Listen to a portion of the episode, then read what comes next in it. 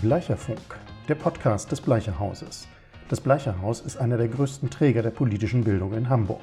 Und deswegen gibt es auch hier bei uns im Podcast das, was es auch bei uns im Bleicherhaus gibt. Gut recherchierte Fakten, spannende Gäste, spannende Themen und engagierte Diskussionen. Wir hoffen, Sie haben viel Spaß und freuen uns, dass Sie dabei sind.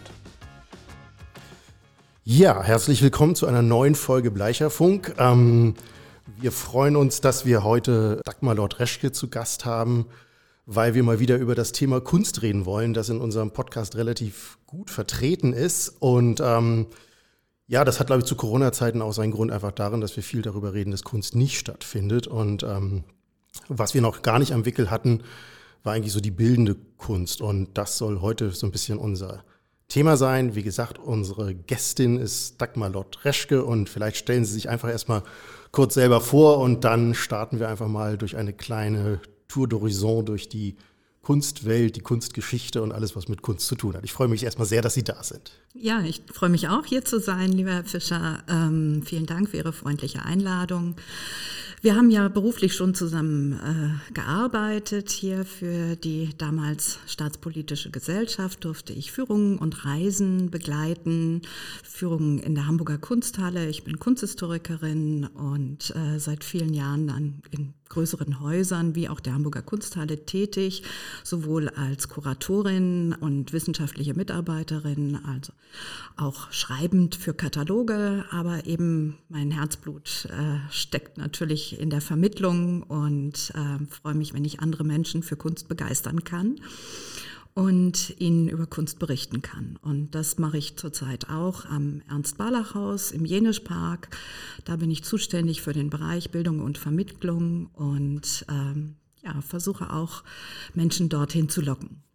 Genau, das ist ja, glaube ich, so ein bisschen der, unser verbindendes Element tatsächlich, die, Ver, die Vermittlung, die Bildung. Also das zieht sich für mich so ein bisschen durch ihren Lebenslauf, ähm, dass sie das immer wieder äh, angefangen haben, Kunstvermittlung, auch Schreiben über Kunst, Kunst erklären.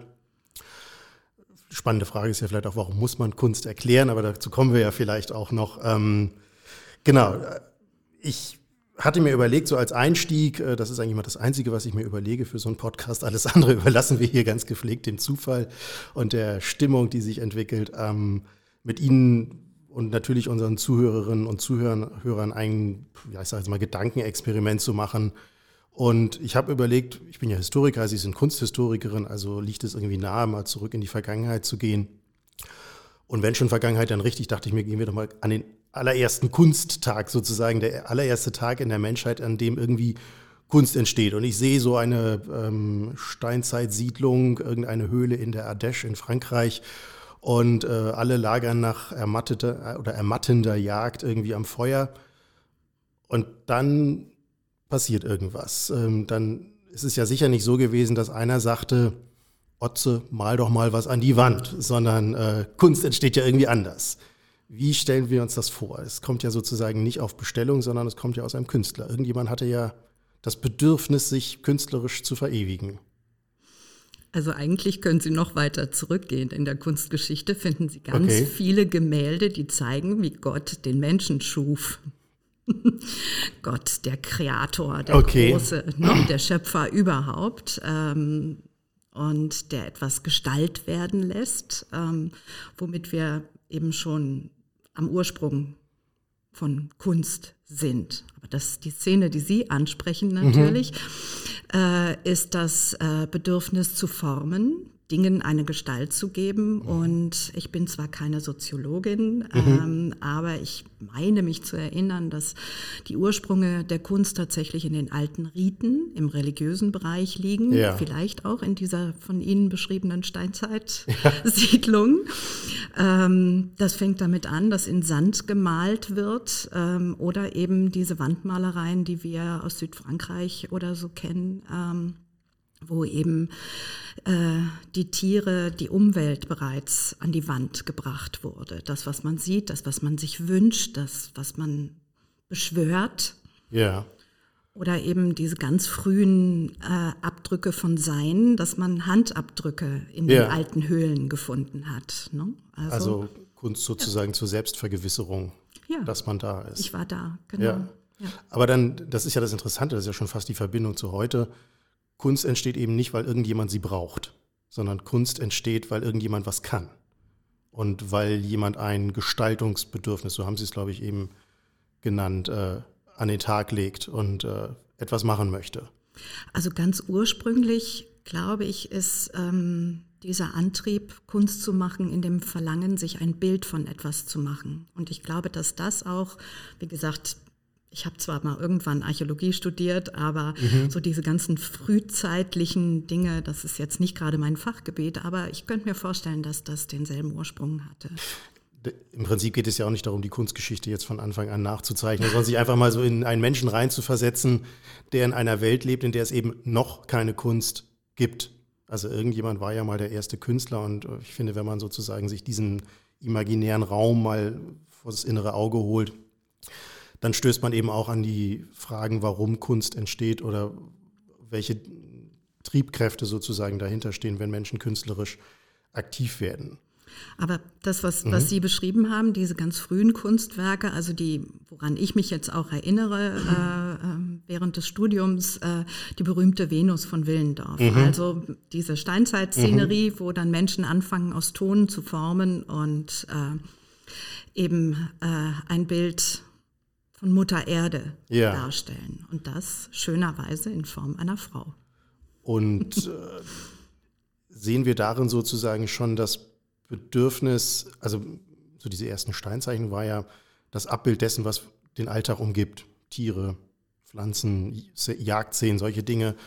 Und ähm, wenn Sie die Venus von Willendorf ansprechen, das ist ja sozusagen schon, schon etwas, was, äh, da ging es ja, glaube ich, nicht darum, einfach nur eine Frau darzustellen, sondern möglicherweise eben auch Fruchtbarkeit und äh, ein übergeordnetes, abstraktes äh, Sujet sozusagen künstlerisch umzusetzen. Und das ist ja dann schon sehr sehr weit fortgeschritten. Das ist ja weit mehr als einfach nur das zu malen, was vor der Haustür unterwegs ist. Weiß ich gar nicht. Beides ist Gestaltgebung. Also, mhm. wie gesagt, es fängt mit Adam und Eva an. Ja, da war nur leider kein Künstler dabei, der das. Doch. Ja, aber. Habe ich doch gesagt. Ja, gut, aber äh, nichts davon ist uns jetzt erstmal überliefert, äh, sondern das, was wir dann als Darstellung kennen, ist ja dann sozusagen. Mhm äh, Imagination äh, dieses Vorgangs. Ja, aber das, das Wichtige ist, dass ähm, es äh, nicht die Kunst das Endziel ist, sondern die mhm. Gestaltung. Und äh, Was ist da der wenn Unterschied? Wir, ja, wenn wir äh, uns vorstellen, warum jemand Kunst macht, dann, mhm. weil er sich ein Bild von etwas machen will. Und da sind die Tiere, äh, die man sich in kargen Winterzeiten in der Steinzeit herbeigesehnt hat, sind dann doch dasselbe wie die Gedanken, ähm, was ist Fruchtbarkeit? Wer steht, welche Figur steht für Fruchtbarkeit? Wie kann ich so etwas Abstraktes wie Schöpfung ähm, oder Weltgenese in, in einer Figur darstellen? Also versucht Kunst sozusagen Dinge sichtbar zu machen, für die wir zumindest zum Zeitpunkt der Schaffung von Kunst noch irgendwie keinen Ausdruck haben. Genau, das hat Paul Klee übrigens wunderbar formuliert. Dann Kunst bin ich in bester nicht. Gesellschaft. Ja, absolut. Freue ich mich.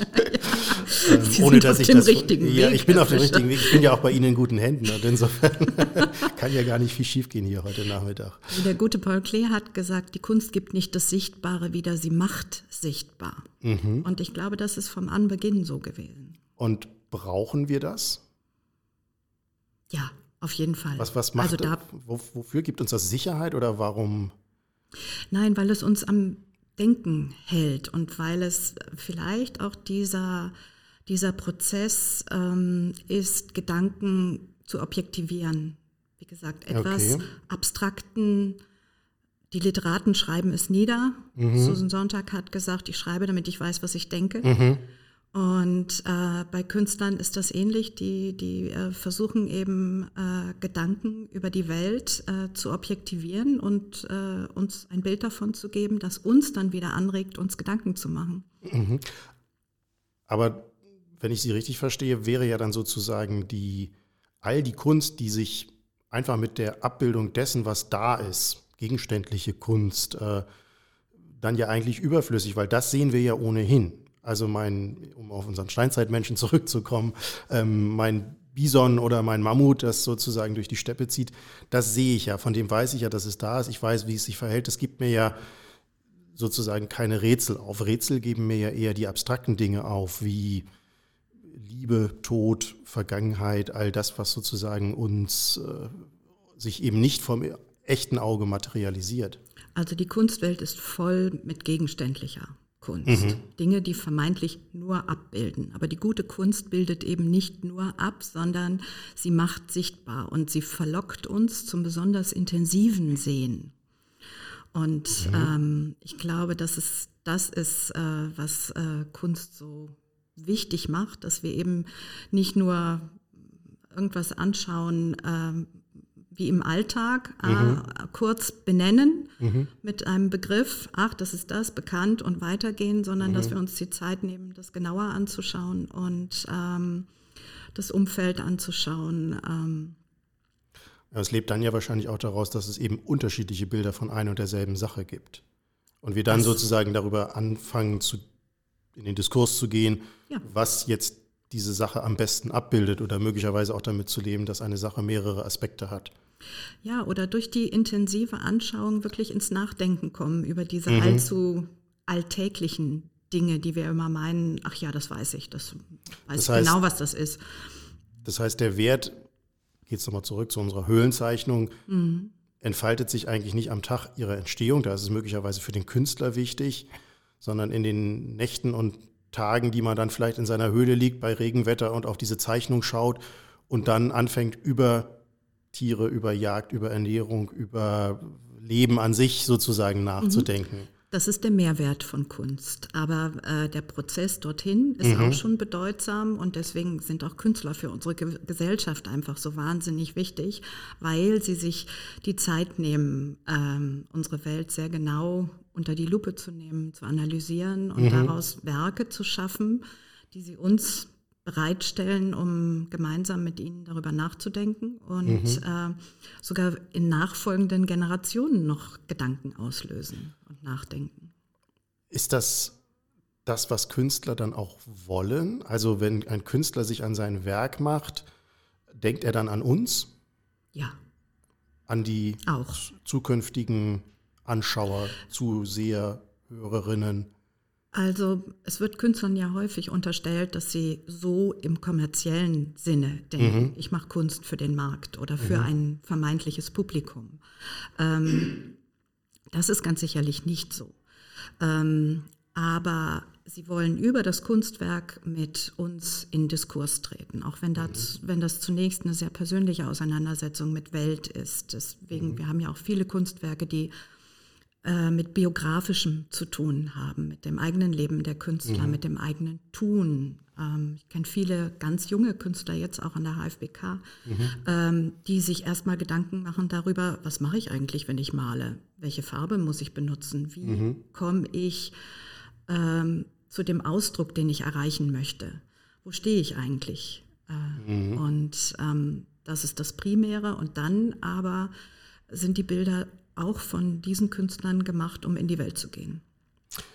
Ich habe ja manchmal den Eindruck, dass Kunst sich gerade diesem in die Welt gehen versperrt, dass sie einfach wahnsinnig, ich will gar nicht sagen komplex ist, aber sich schwer, schwer aufschließt, ähm, weshalb es ja auch eine ganze Welt von Kunsterklärern wie Ihnen gibt, ähm, äh, die uns das dann aufschließen und äh, sozusagen die Welt hinter dem Kunstwerk und vielleicht auch die Welt hinter dem Künstler ähm, aufdecken. Und äh, das ist ja möglicherweise auch ein Problem von Kunst. Also von vielleicht auch vor allem zeitgenössischer Kunst.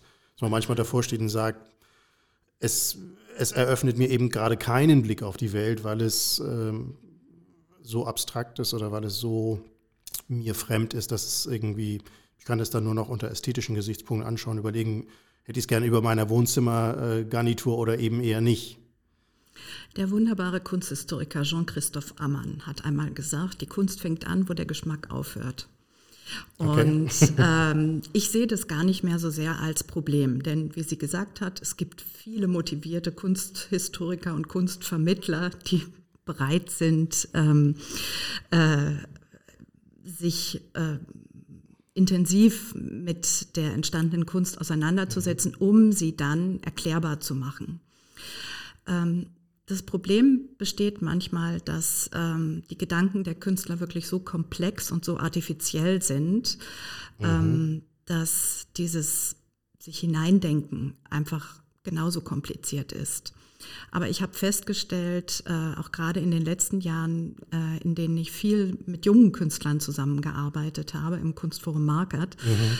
ähm, und dort Künstler, die ganz frisch von der HFBK oder von der HAW kamen, hier in Hamburg gearbeitet habe, dass äh, wenn man sich wirklich ein bisschen Zeit nimmt und auch nachfragt, warum machst du das so und ähm, was hast du dir dabei gedacht und ähm, dann erkennt man das auch im Bild und plötzlich tut sich da so eine ganz eigene Welt auf und mhm. dann versteht man es auch. Das kenne ich ja von mir selber. Also ich, ich, erinnere mich zum Beispiel an eine Studienfreundin, die war auch Kunsthistorikerin und ähm, möglicherweise lag es auch daran, dass ich ein bisschen verknallt in sie war, aber äh, mit ihr sozusagen Kunst zu entdecken, war natürlich ein ausgesprochenes Vergnügen, weil man einfach hinterher das Gefühl hat, jetzt habe ich Dinge gesehen, die ich vorher in dem Bild nicht gesehen habe. Also wir waren ganz banal mal in der Kunsthalle und sie hat mir so ein paar Sachen erklärt, ähm, die sich mir damals irgendwie als, weiß ich nicht, Mitte 20-Jähriger noch nicht wirklich erschlossen hatten. Und ähm, auf der einen Seite finde ich, ist das ein faszinierender Prozess zu sehen, was sozusagen in einem Kunstwerk noch alles drinsteckt an sozialen Informationen, an technischen Informationen über Maltechniken, Malmöglichkeiten, Farben, was es alles gibt, aber natürlich dann auch in den Motiven an sich, was man alles da rauslesen kann. Das interessiert mich als Historiker natürlich. Äh, da wird das Bild für mich dann sozusagen zur historischen Quelle. Aber was mich auch immer wieder, also das war sozusagen die Faszination oder die positive Seite und das Negative war immer, warum verstehe ich das als, sag ich mal, bemühter Mensch immer erst, wenn es mir jemand erklärt?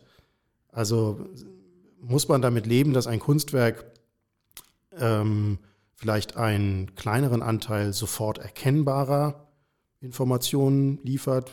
Schön, nicht schön, bunt, nicht bunt, grau, quadratisch, rund, wie auch immer und dann eben auch einen ganz großen äh, Anteil von äh, Informationen und Hinweisen und Interpretationen, die sich eben erst sozusagen unter kundiger Anleitung erschlüsseln. Ich denke in so ein Eisberg, dass wir vielleicht immer nur die Spitze sehen, wenn wir durch ein Museum laufen und dass die Kunsthistorikerinnen und Kunsthistoriker dann tatsächlich eigentlich nur den, den ganzen Berg kennen oder zumindest noch wesentlich mehr als wir.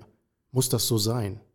Also ich glaube auch, ich bleibe mal bei dem Wesentlich. Mhm. Mehr vielleicht, aber das auch nur wegen intensiver Beschäftigung damit und langjähriger Übung im Sehen von oder Anschauen von Kunst. Ähm, denn vieles kommt immer wieder, ob ein Bild klein ist oder groß ist, welchen mhm. Anspruch es erhebt, allein durch das Format.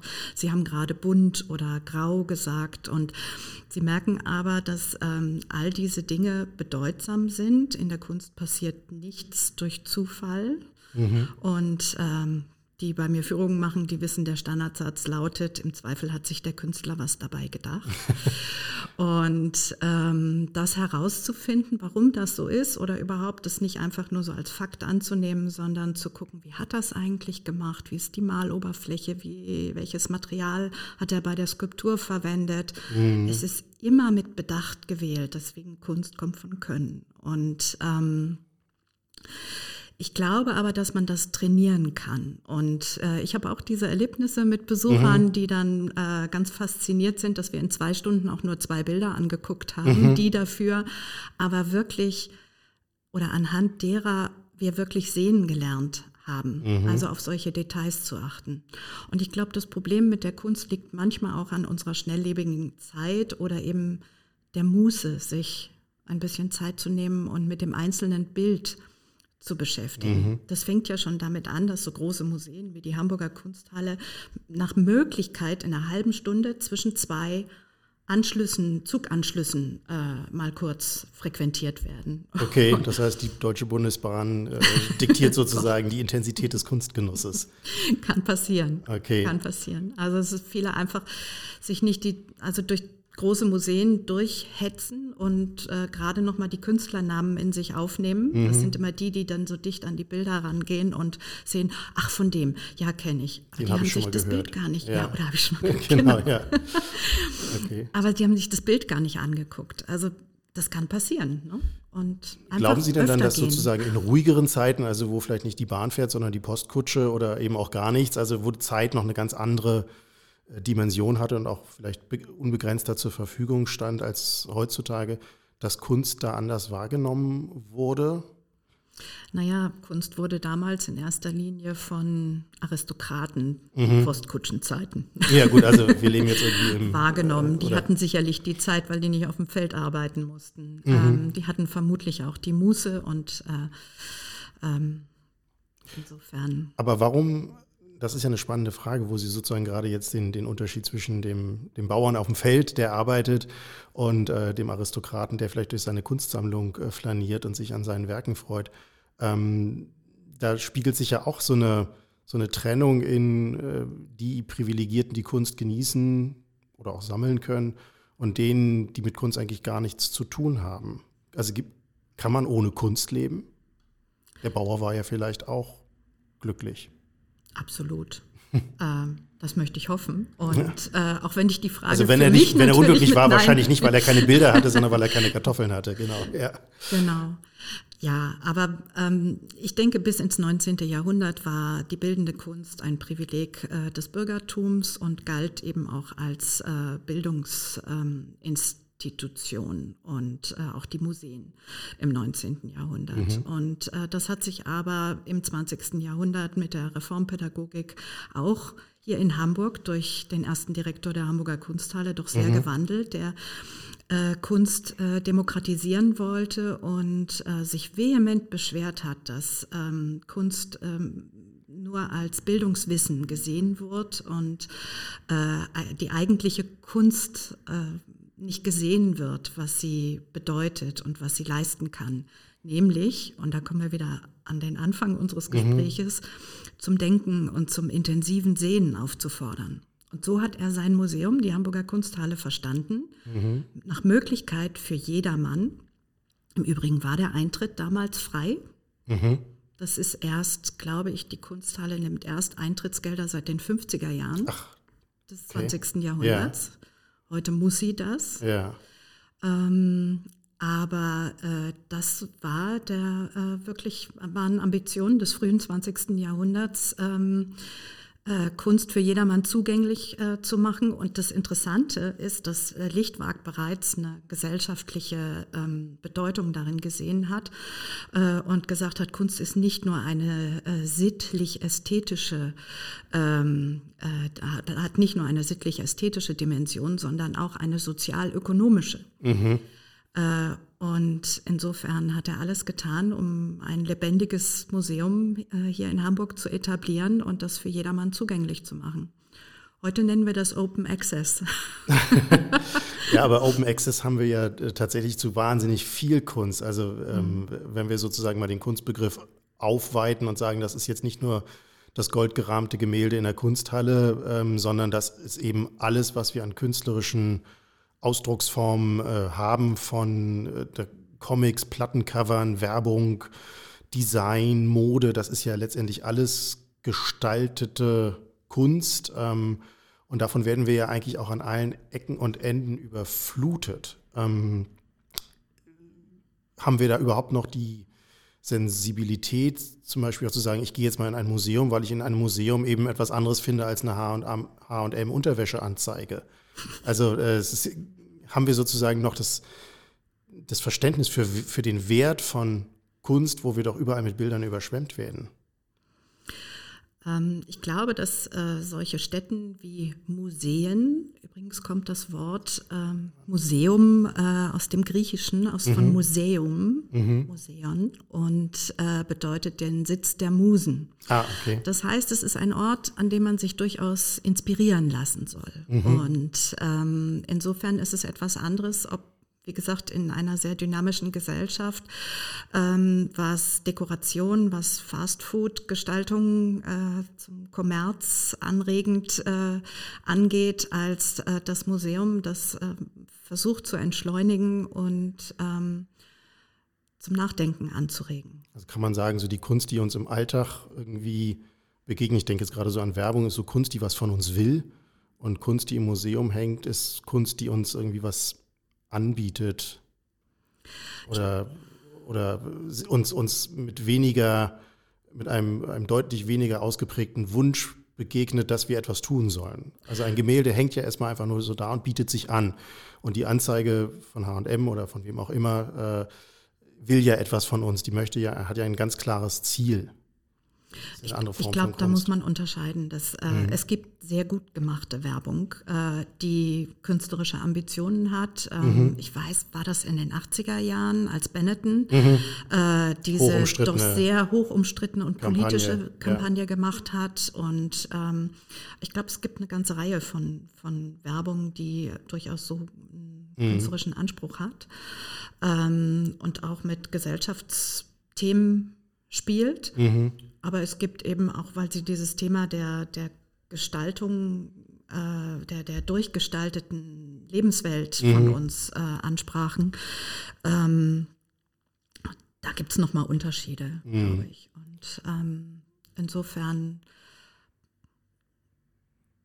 am Museum, wie gesagt, ist, ist der Moment, wo man sich ganz bewusst mal den Alltag draußen lässt und äh, ja. auf ein neues Sehen sozusagen einlässt. Ja. einlässt. Es gibt, wir haben in der Kunsthalle ein wunderbares Format, das sind Abendführungen mhm. und die laufen nach dem Motto, heute mache ich mir kein Abendbrot, heute mache ich mir Gedanken. und äh, das, ja. das finde ich diesen Ansatz einfach schön, dass wenn man mal Zeit hat oder sich überlegt, was mache ich denn heute? Ja. Ähm, es regnet in Hamburg, kommt ja ab und zu ja. vor. Ähm, dann gehe ich mal, und wenn es nur ein Stündchen ist, ins ja, Museum. So ein, und eine innere Einkehr sozusagen. Genau.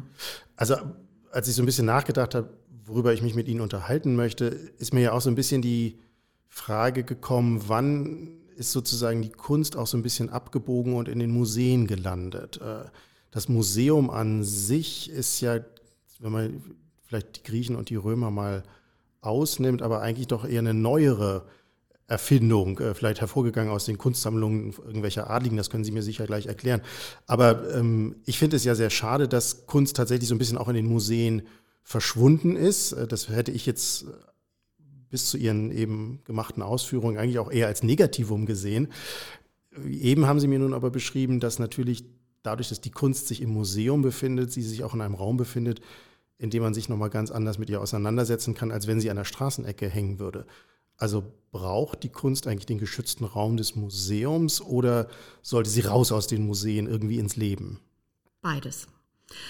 also, äh, von der Entwicklung her, von der historischen Entwicklung ist es so, dass das äh, Phänomen Museum mhm. äh, ähm, ein, ein Ergebnis äh, der bürgerlichen Gesellschaft ist nach der Französischen Revolution und das äh, Bedürfnis, eben die Kunst herauszuholen aus äh, den Palästen der mhm. Adligen und äh, dem Bürgertum zugänglich zu machen. Und so geschah es auch hier bei uns in Hamburg. Die Hamburger Kunsthalle ging hervor aus dem ersten nicht aristokratischen Kunstverein in Deutschland. So mhm. gut sind wir Hamburger. Wir haben ja auch ähm, keine Aristokraten, da bleibt uns ja gar nichts anderes übrig. Hatten sie. Ja.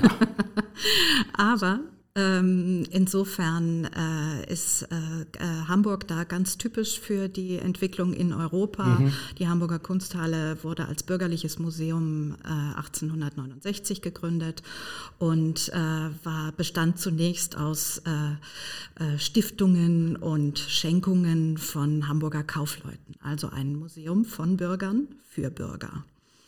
Und die eben erkannten, was das für einen toller Raum ist, mhm. in dem man sich mit Kunst beschäftigen kann.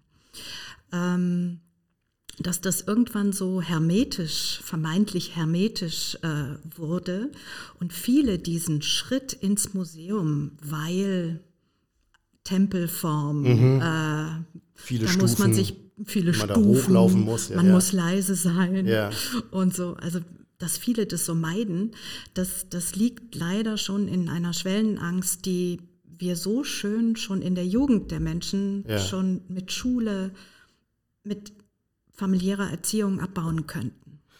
Aber sie ist ja auch irgendwann mal errichtet worden, sozusagen diese Schwelle. Und ähm, ich habe äh, einen Aufsatz oder einen, einen, Beitrag im Hinterkopf, wo es um, um Benimm geht. Äh, dass ja sozusagen die bürgerliche Gesellschaft sich Regeln gegeben hat, um sich genau gegenüber dem Pöbel sozusagen abzusetzen und zu sagen, man fasst eben das Besteck genau in dieser Form an und äh, ein, eine Muschelzange benutzt man so und ein Fischmesser benutzt man so, damit es eben auch Leute gibt, die das nicht können, die also irgendwie nicht dazugehören. Das heißt, die, die bürgerlichen Formen ähm, sozusagen als Abgrenzung und möglicherweise hat man sich da ja auch so ein bisschen, ich sage das jetzt mal salopp, ins Knie geschossen, indem man eben genau diese Musentempel in ihrer erhabenen Architektur, diese Riesenräume, die wahrscheinlich schon allein auf jemanden, der aus beengten Verhältnissen, ich denke jetzt irgendwie an eine Barmbecker kleine Wohnung äh, um die Jahrhundertwende oder aus dem Gängeviertel kommt, der da in irgendwie in die Kunsthalle kommt, äh, 1870, 80, 90, äh, der per se schon mal erschlagen ist von diesem ganzen Szenario und der dann, dem man dann sagt, ja, aber ich denke jetzt mal an Lichtwag, äh, Kunst ist eben auch dein Leben und äh, du sollst dich damit auseinandersetzen. Das widerspricht sich ja auch so ein bisschen. Ich glaube, das sind noch Relikte des 19. Jahrhunderts und da trifft dann mhm. der Satz, äh, den man wahrscheinlich damals äh, ganz toll fand, Wissen ist Macht. Ne? Mhm. Also äh, Wissen und Bildungsstätten wirklich nur für, ähm, äh, für wenige, Bildung, für mhm. wenige zuzulassen.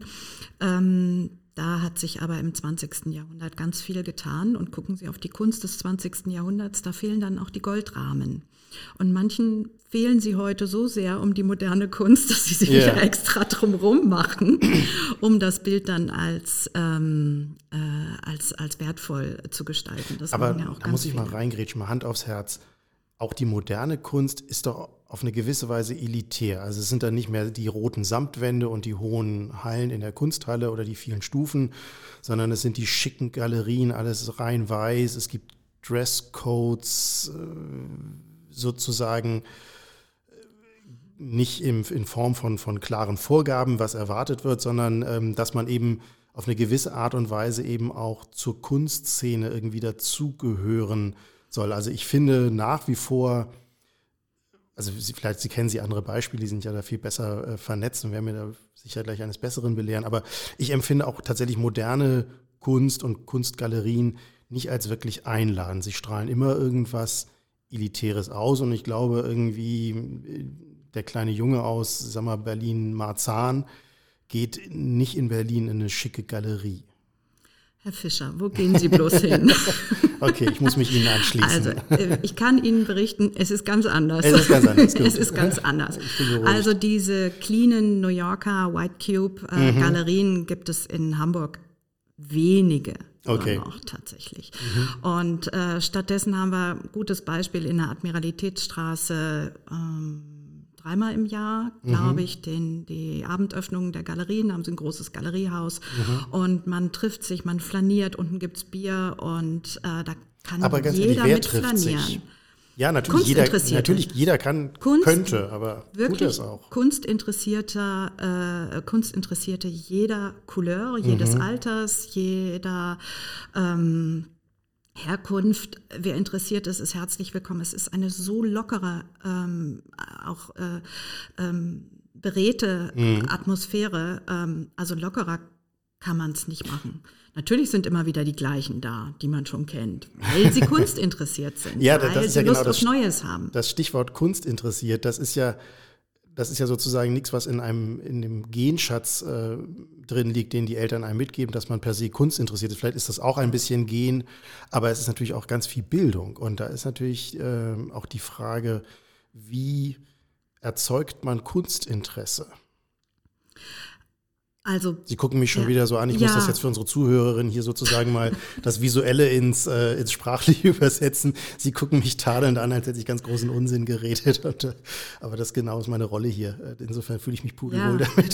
Super, super. Ja, also äh, es ist tatsächlich so. Also ich bin der Überzeugung, dass äh, es per se ein Kunstinteresse in jedem Menschen gibt. Ah, okay. Und mhm. zwar also. die Lust am Sehen, am mhm. Entdecken mhm. und ähm, es, es, es geht nicht darum, irgendeinen teuren Gegenstand oder äh, kostbar gefertigten Gegenstand auf ein Podest zu stellen und mhm. den anzuhimmeln, sondern ähm, wir müssen Kunst von diesem Podest runterholen mhm. und es wirklich als Gesprächsangebot sehen. Und äh, äh, ich glaube, dass wir da im Moment äh, eine sehr lebendige Szene in Hamburg mhm. und äh, auch in Berlin, in anderen Städten haben, ähm, wo Kunst wirklich äh, gemacht wird, um angeschaut zu werden. Es gibt auch hier in Hamburg ganz tolle Off-Galerien. Man mhm. muss nur gucken im Internet, wann haben die Eröffnung, äh, man muss auch nicht am Eröffnungsabend, wenn sich die vermeintliche Szene dort trifft, mhm. hingehen. Man kann natürlich mit den schwarzen auch an Klamotten mit den schwarzen Hornbrillen oder ist das auch schon wieder ein Klischee?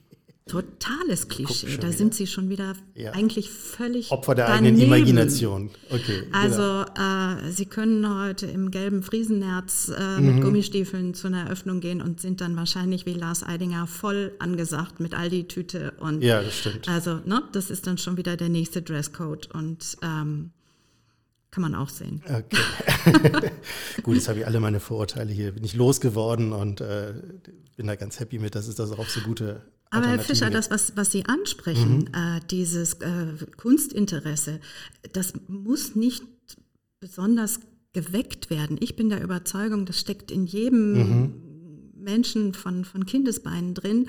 Und ähm, als Museum, als Galerie ähm, bietet man nur etwas Interessantes, weiteres Interessantes mhm. äh, für die Entdeckung an. Und ähm, so müssen Museen auch agieren und so wäre es schön, wenn man Kinder da heranführt, dass es äh, kein Ort ist, wo es was Edles, wo es was Teures mhm. gibt, sondern wo man entdecken kann. Also da bin ich ja völlig bei Ihnen, dass ich glaube, jeder Mensch ist, ist Gestalt interessiert. Also allein in der Frage, welche Klamotten er sich kauft, da trifft er ja ästhetische Entscheidungen. Das heißt, in ihm selbst gibt es ja ein eine Vorstellung von schön und nicht schön und die bezieht sich sicher natürlich auch auf Kunst und alles, was er wahrnimmt.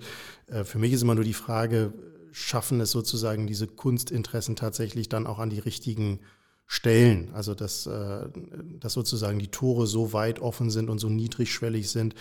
Und äh, ich glaube, da spielt die Schule, glaube ich, auch eine ganz große Rolle, dass sie einfach den, diesen Weg zur Kunst öffnet. Und da sind wir dann wieder bei Lichtwag. Ähm, das geht schon mit Kitas los. Oder genau, mhm. also da wird ja ganz viel Kunst gemacht. Damit geht ja, glaube ich, sogar die Äußerung des Kindes ja eigentlich los, dass er dass er es malt. Das ist ja ganz mhm. interessant. Es fängt ja nicht als erstes an zu schreiben oder Musik zu komponieren, sondern es malt als erstes. Und ähm, dann ist eben immer die Frage, überlebt dieses künstlerische Interesse oder findet das dann den Weg auch bis in die Galerie und bis in das Museum? Also es sind zwei Dinge, äh, die Sie gerade mhm. beschreiben. Das eine ist äh, erstmal die menschliche Neugier. Mhm. Die sollte schon mal die Menschen in die Museen und zur Kunst bringen. Mhm. Ähm, das Zweite ist das genaue Hinsehen. Auch das ist etwas, was gerade in unserer Zeit, finde ich, wieder ein ganz wichtiger Wert wäre. Mhm. Ähm, nicht nur schnell die Bilder bei Insta durchzuticken, sondern zu gucken, wie sind die Bilder gemacht. In einer Zeit, die, wie Sie vorhin gesagt haben, sehr durch Gestaltung, sehr aber auch durch Bildsprache geprägt ja. ist. Wir sprechen vom Iconic Turn. Mhm. Der liegt lange zurück, aber er ist da. Mhm. Äh, ne? Und ähm, kommunizieren ja oft nur noch mit Bildchen, ne? die Emojis. Ja, das ist äh, und so, Welt, also, die Welt wird visueller. Ja. Ne? Und umso wichtiger ist es, äh, sich selbst zu trainieren, zu wissen, wie sind Bilder gemacht und ab wo werde ich manipuliert. Mhm. Ähm, Bildanalyse, was sehe ich eigentlich? Mhm. Warum sehe ich das? Warum ist das so gemacht? Und ähm, was macht das mit mir? Und ähm, das Zweite, was Sie ansprachen, eben was bei, äh, was auch äh, ein wichtiger Drang ist, ähm, äh, zu gestalten. Also mhm. Bild, äh, äh, Weltanschauung ist das eine. Ich gehe mit offenen Augen durch die Welt, mhm. ich sehe Welt, genauso wie Künstler, mhm. müssen alle Künstler werden. Und ähm, das andere, was Kunst vermag, ist, äh, Wege aufzuzeigen, zu gestalten.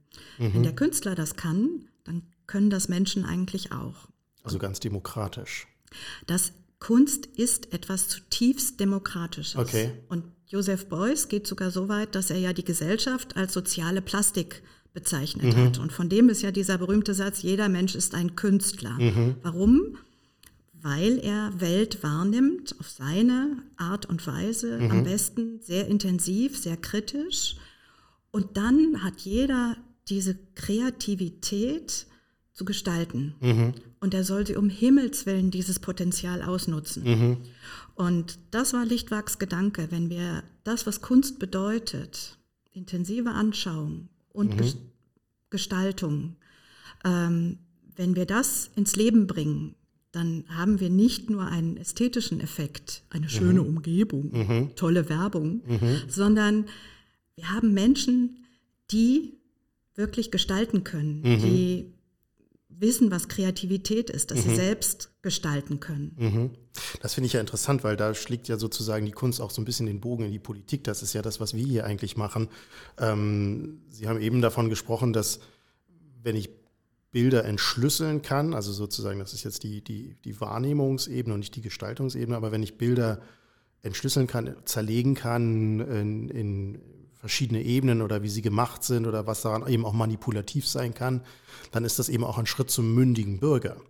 Und das ist ja das, woran wir hier seit 60 Jahren äh, intensiv arbeiten. Und damit ist eben Kunst nicht einfach nur etwas, was man schön anschaut oder sonst irgendwas, sondern in Kunst transportieren sich ja auch ganz äh, sublime Botschaften, wo wir vielleicht auch manipuliert werden sollen. Und äh, insofern ist Kunstverständnis ja auch eine gewisse Art von, ja, von, von, von Bürger-Selbstbewusstsein oder von Bürgeridentität.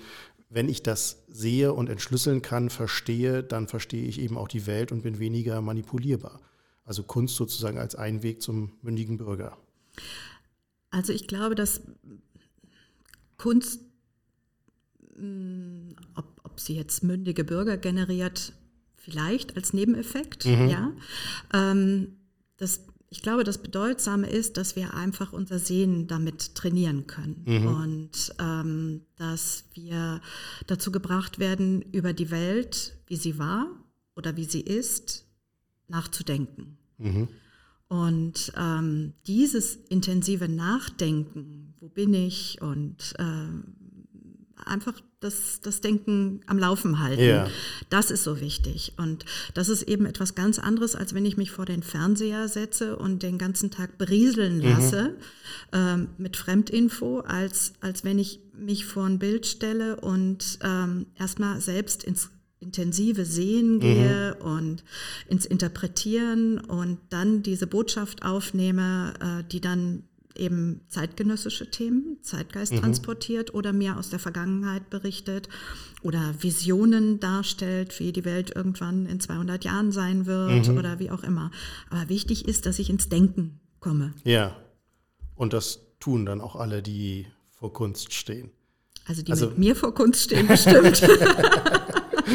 ja, das ist gut, denn äh, also ein, ein Klischee, und ich bin ja hier so ein bisschen mal der Advocatus Diaboli, äh, der möglicherweise auch die Klischees in das Gespräch einspeist, um sie dann von ihm widerlegen zu lassen, ist ja eben auch tatsächlich das Gefühl von Ratlosigkeit vor Kunst. Ähm, da würden Sie wahrscheinlich sagen, ja, Ratlosigkeit ist eben auch eine Form von Denken. Ähm, und sei es, dass man sozusagen die Lücke im Denken dann in dem Augenblick wahrnimmt. Aber äh, deswegen nochmal meine Frage, ich hatte sie anfangs auch schon mal so ein bisschen angerissen, weshalb Kunst sich manchmal so verschließt, manchmal so komplex ist. Sie sagen, der Künstler ist dann eben komplex ähm, und äh, interpretiert so viele Dinge miteinander zusammen in dieses Kunstwerk hinein, dass es sich eben für den Betrachter nicht mehr erschließt. Aber mm, wir haben ja in diesem Gespräch so ein bisschen rausgearbeitet, Kunst entsteht zwar nicht, weil man sie braucht, aber sie ist da und bietet uns Möglichkeiten zum Denken, zum Sehen. Aber wenn dieses Denken nicht mehr ausgelöst wird, verliert Kunst dann nicht auch so ein bisschen ja, ich will nicht sagen die Existenzberechtigung, soweit würde ich nicht gehen, aber ähm, das einzelne Kunstwerk wird dann für, für den Betrachter möglicherweise auch wertlos. Er steht dann davor und sagt, kann ich nichts, löst in mir eben gerade nichts aus. Das ist dann so ein typisches Sender-Empfänger-Problem. Okay. Und das gibt es nicht nur in der Kunst. Und dann sollte man auch einfach beherzt weitergehen und zum nächsten Kunstwerk. Genau. Genau. Okay. Also das beschreibt der, der, äh, äh ein Künstler des 19. Jahrhunderts, Anselm Feuerbach, der hat so eine wunderbare Anleitung zur Kunst geschrieben mhm. und beschreibt einen Museumsbesucher, der sich, wenn möglich, doch bitte einen Stuhl mitnimmt ins mhm. Museum. Und da haben wir schon diesen Moment der Entschleunigung mhm. und er empfiehlt eben auf diesem Stuhl Platz zu nehmen, sich das Bild genau anzuschauen und zu zu sehen, ob etwas in ihm passiert, ob mhm. da irgendwas ist. Und das ist verblüffend. Machen Sie das mal im Museum. Setzen Sie sich mal länger vor ein Bild und geben Sie sich Mühe, sich das genau anzuschauen. Mhm. Ich wette, irgendwas, und auch wenn Sie nur sagen, ich finde das doof, mhm. ähm, ne? Oder es gibt mir nichts. Und dann sollten Sie aber weiter fragen, warum nicht? Warum finde ich das doof? Möglicherweise ist ja auch sozusagen das, die schnelle Flucht in die Ratlosigkeit, das sagt mir nichts, das finde ich blöd. Ja. Ähm, äh, eher ein Problem des Betrachters und weniger ein Problem des Künstlers. Anselm Feuerbach geht weiter und sagt, wenn beim ersten Mal nichts passiert, nicht entmutigen lassen, mhm. wiederkommen, wieder mit Stuhl nochmal davor setzen. Mhm. Passiert dann immer noch nichts, begnügen mhm. Sie sich damit, dass Sie es versucht haben. Ja. Ja, ich glaube, heutzutage ist halt das Problem, es gibt so viele Dinge, die sich leicht entschlüsseln, die sich geradezu aufdrängen, dass wir eben diese, diese Ruhe nicht mehr haben, möglicherweise auch nicht mehr die Bereitschaft, sich mal zehn Minuten, eine Viertelstunde oder eine halbe Stunde auf ein Bild einzulassen, auf eine Leinwand von 50 mal 60 Zentimetern, sondern dass wir halt sagen, gut, da draußen gibt es so viele Dinge, die mich anschreien und die mir ihre Informationen ja geradezu prostitutionshaft aufdrängen, dann muss ich mich nicht immer in der Kunsthalle auf den Stuhl setzen. Das ist ganz sicher so. Also ich meine, wir haben in der Kunsthalle und in anderen Museen natürlich auch äh, Bilder, die einfach nur eine graue Leinwand mhm. sind, vermeintlich. Und mhm. äh, trotzdem auch die haben einen Kontext und die haben was zu sagen. Und ähm, ich gebe aber zu, dass um das Bild, solche Bilder zu verstehen, braucht man ein bisschen Hintergrundinformation. Mhm. Und die brauche auch ich als Kunsthistorikerin, auch mhm. ich, um es Ihnen erklären zu können. Ähm, habe mein Handwerkszeug und äh, mache mich schlau und ähm, versuche das dann in möglichst verständlichen Worten ja. rüberzubringen. Aber die Sache ist natürlich so, dass diese Art von Bilder wirklich häufig einen sehr komplexen Hintergrund haben und oft auch sehr komplexe Inhalte transportieren. Mhm. Ähm, wenn wir manchmal sehen, in welchen Zeitkontexten die Bilder entstehen, unter welchen Fertigungsvorgaben, äh, die entstehen. Sie haben vorhin über die Ikonografie, über die Bedeutung von Bildsymbolen gesprochen. Mhm. Das ist ja häufig etwas, was der Normalbürger, von dem der gar nichts weiß, ja, also was die meisten wissen ist, Maria hat als Göttin des Himmels einen blauen Umhang. Mhm. Aber warum jetzt die Apostel einen grünen, einen roten und einen gelben Umhang mhm. tragen, das, das sind einfach verschlüsselte Botschaften, die in den Bildern stecken, die man erstmal mit viel Mühe mhm. herausfinden muss. Und, ähm, Aber dafür haben wir ja Sie. Genau. und ich berichte eben gerne davon. Und dann kommt dieses wunderbare, aha, Mensch, das wäre toll. Das steckt da alles drin. Ja. wenn ich das gewusst hätte und so. Aber das braucht Zeit. Ja, also das kann ich wirklich bestätigen, dass, ähm, dass es auch ein, fast ein physisches oder ein erhebendes Gefühl ist, von, also es gibt ja manchmal so Momente, in denen man merkt, man hat was gelernt. Mhm. Oder es, es, ist eine Tür aufgegangen. Die versuchen wir hier bei uns zu erzeugen, äh, im Politischen. Aber es ist tatsächlich auch manchmal so, dass man vor einem Kunstwerk steht und es erläutert bekommt und denkt so, boah, hätte ich nie gesehen, hätte ich nie verstanden, ähm, Linien zu sehen, die mhm. man eben nicht auf den ersten Blick, sondern vielleicht erst auf den dritten sieht oder Farbfelder, ja. Farbkontraste und so. Also das ist schon ein ganz erhebendes äh, Gefühl. Aber was mich noch mal einmal interessiert, ähm, wir sprachen ja eben über Kunst, die sich möglicherweise nicht sofort erschließt. Mhm. Vermutlich können Sie mit den Begriffen gar nichts anfangen, aber deswegen stelle ich Ihnen die Frage trotzdem. Gibt es für Sie sowas wie gute und wie schlechte Kunst? Also gibt es, ich will nicht sagen objektive Kriterien, da krausen sich wahrscheinlich einer Kunsthistorikerin schon die Nackenhaare. Ähm, aber gibt es tatsächlich äh, Bilder, wo Sie sagen, das, das sagt nicht nur mir nichts, sondern das ist auch künstlerisch Leer. Ich würde sagen, wertlos. Ja, leer. Leer ist, genau. Also sehen Sie was und sagen, wow. Oder manchmal auch so, boah, nee. Absolut. Okay. Natürlich. Fast und täglich. Sie, und ist das ein, ist das, kommt das aus dem Bauch oder aus dem Kopf, dieses Gefühl? Äh, beides. Beides, okay. Also die erste Annäherung ähm, ist auch bei mir. Ähm, entweder ein Bild triggert mhm. mich, berührt mich. Mhm. Das können Farben sein, das können Formen sein, das kann eine Oberfläche sein, das kann ein Gegenstand sein, der dargestellt ist. Ähm, da reagiere ich wie jeder andere Mensch auch. Mhm. Und ähm, dann aber gewohnheitsmäßig nehme ich mir die Zeit und gucke mhm. genauer. Nehmen sich den Stuhl. äh, auf dem ich meistens dann schon sitze, ja, aber äh, natürlich, dann okay. gucke ich genauer und gucke äh, eben dann mit professionellem Blick, wie ist es gemacht und was kommt danach und womit könnte es zu tun haben, wann ist es entstanden. Und ähm, das, das Faszinierende, und ich glaube, da sind wir uns dann wieder einig, mhm. ist, wenn sich in solchen Bildern eine zweite, eine dritte Ebene etwas auftut an Inhalt, mhm. wirklich an inhaltlicher Substanz, ähm, die mich beschäftigt, die ich nicht male. Mhm. Ja, und die über diesem, das finde ich jetzt aber schön, mhm. hinausgeht. Äh, dann wird es spannend und dann mhm. fesselt mich so ein Bild auch. Und es gibt Bilder, die, die auch bei jungen Künstlern, auch bei Künstlern, die an der HFBK sind oder an anderen Kunsthochschulen, die sind näher an der Dekoration als wirklich an der Kunst. Okay. Und dazwischen passiert aber ganz viel. Und deswegen nicht nur gut und schlecht, sondern das sind die beiden Pole. Ja, ja, klar. Ne? Zwischen genial. Ja. Ne? Also solche Ausrufe gibt es auch. Oh, mhm. wie toll ist das denn? Ja gut, Begeisterungsfähigkeit und, und ja. äh, der, der Wille, sich begeistern zu lassen, gehört, glaube ich, zur Kunst auch dazu. Aber das ist eben etwas, glaube ich, was ähm, nicht nur auf die bildende Kunst beschränkt ist, sondern was äh, wir auch in der Literatur finden, was wir in der Musik finden. Mhm. Und ähm, auch da, denke ich, gibt es die lieblichen Melodien, die ins Ohr gehen. Mhm. Und es gibt die großen Symphonien, wo wir merken, oh, das ist was ganz Großes. Ja, auch da, also habe ich jetzt sozusagen biografisch ein bisschen Hintergrund äh, zu, dass ich eben aus einem musikalischen oder musikgetriebenen Haushalt komme mhm. und da natürlich ein ganz anderes Instrumentarium mitgekriegt habe, als vielleicht im Bereich, keine Ahnung, bildende Kunst oder was auch immer. Ähm, wobei in so einem bürgerlichen Haushalt natürlich alle Disziplinen gleichermaßen geturnt werden. Aber ähm, Musik geht ja sozusagen sehr unmittelbar an die, ähm, an die Empfindungen und ähm, trifft da sehr schnell irgendeinen Nerv und äh, muss schon sehr kakophon sein, um sozusagen erstmal Abscheu äh, auszulösen. Und bei Bildern, glaube ich, ist ja schon die erste, die erste Annäherung, erkenne ich etwas, äh, schon ein Kriterium, um, um, sich dem Bild positiv oder negativ zu nähern. Und äh, aber es gibt viele mhm. Menschen, die wirklich nur abstrakte Kunst mögen, also die gar nichts mhm. erkennen wollen und ähm, die sich so im abstrakten Bereich, das ist in der Musik, glaube ich, ähnlich, mhm. ähm, äh, ganz wohlfühlen. Und ähm, Sie ähm, hatten vorhin noch, was war das, ähm, noch ge danach gefragt, ob die, Muse äh, ob die Kunst nur in den Museen äh, ja. sein soll.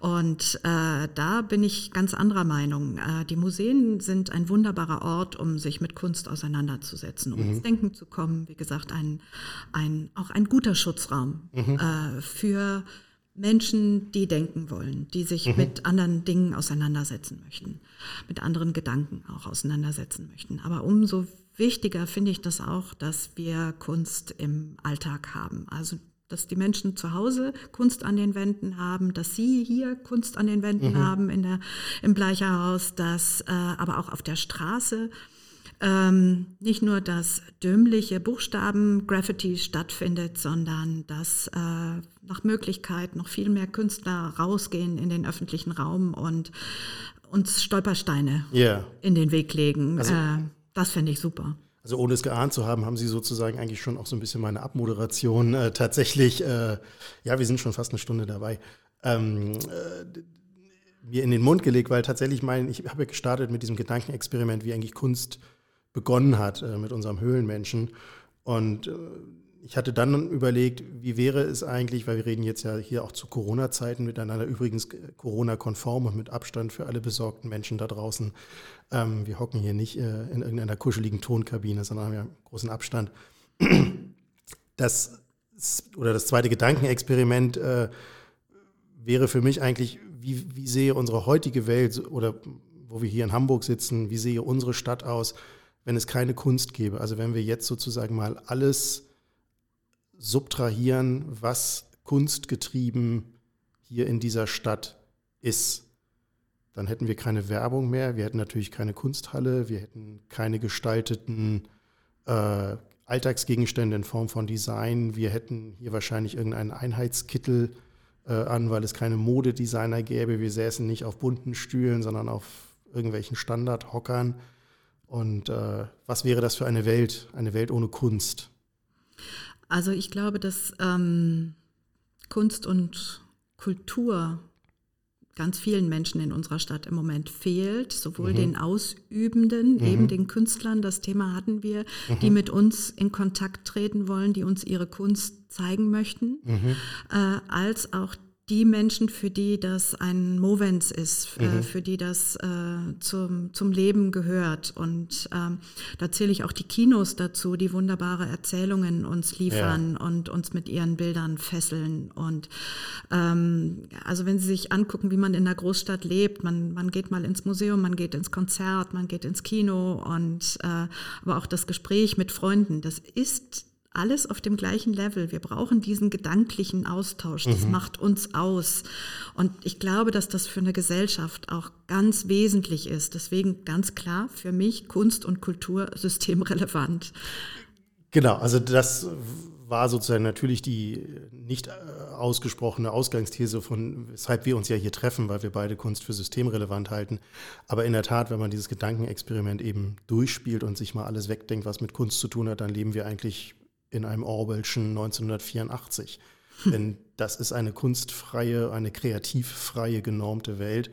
Und äh, das ist eben nicht die demokratische Welt, in der wir hier leben wollen und zum Glück ja auch leben dürfen. Und äh, insofern hat Kunst, glaube ich, einen ganz starken demokratischen äh, Aspekt. Absolut. Aber zum ja. Glück gibt es ja so schöne Schlupflöcher wie Ihren Podcast ja. und äh, andere ähm, äh, äh, Formate, an denen wir ja in den letzten Monaten intensiv gearbeitet haben. Ganz viele Museen und äh, ganz viele Kulturschaffende versuchen im digitalen Bereich trotzdem Kultur anzubieten und äh, auch die Elfi mit ihren Livestreams. Und ähm, genau. es gibt sie, man muss sie finden. Es sind noch Enklaven, aber ich denke, das wird als Parallelangebot weiter bestehen. Und äh, trotzdem freue ich mich wahnsinnig drauf, wieder analoge Führungen in den Hamburger Museen machen zu dürfen und Menschen für Kunst zu begeistern. Genau, und dann können Sie auch allen wieder erklären, dass der Künstler sich im Zweifel was dabei gedacht hat. genau. Frau Lautreschke, ich freue mich sehr, dass Sie bei uns waren. Wir könnten hier wahrscheinlich noch stundenlang weiter plaudern. Ähm, äh, hier befeuert eigentlich ein Thema das nächste, aber ähm, wie alles in der Welt ist auch diese Zeit hier limitiert. Aber wir haben uns eine Stunde Zeit genommen, über Kunst zu reden. Und das ist Toll. natürlich ein ganz großes Privileg. Ich freue mich sehr, dass Sie bei uns waren und äh, der Stoff für die nächsten Podcast-Sendungen mit Ihnen, der liegt hier sozusagen schon auf dem Tisch. Also da müssen wir dann eigentlich nur weitermachen. Super. Ganz herzlichen Dank. Ich danke auch, lieber Fischer. Das war wieder eine neue Folge Bleicherfunk, dem Podcast des Bleicherhauses. Wenn Sie wissen wollen, was wir sonst noch alles treiben, dann besuchen Sie uns im Netz www.bleicherhaus.de. Dort finden Sie unsere Veranstaltungen und sonstigen Angebote. Wir freuen uns auf Sie.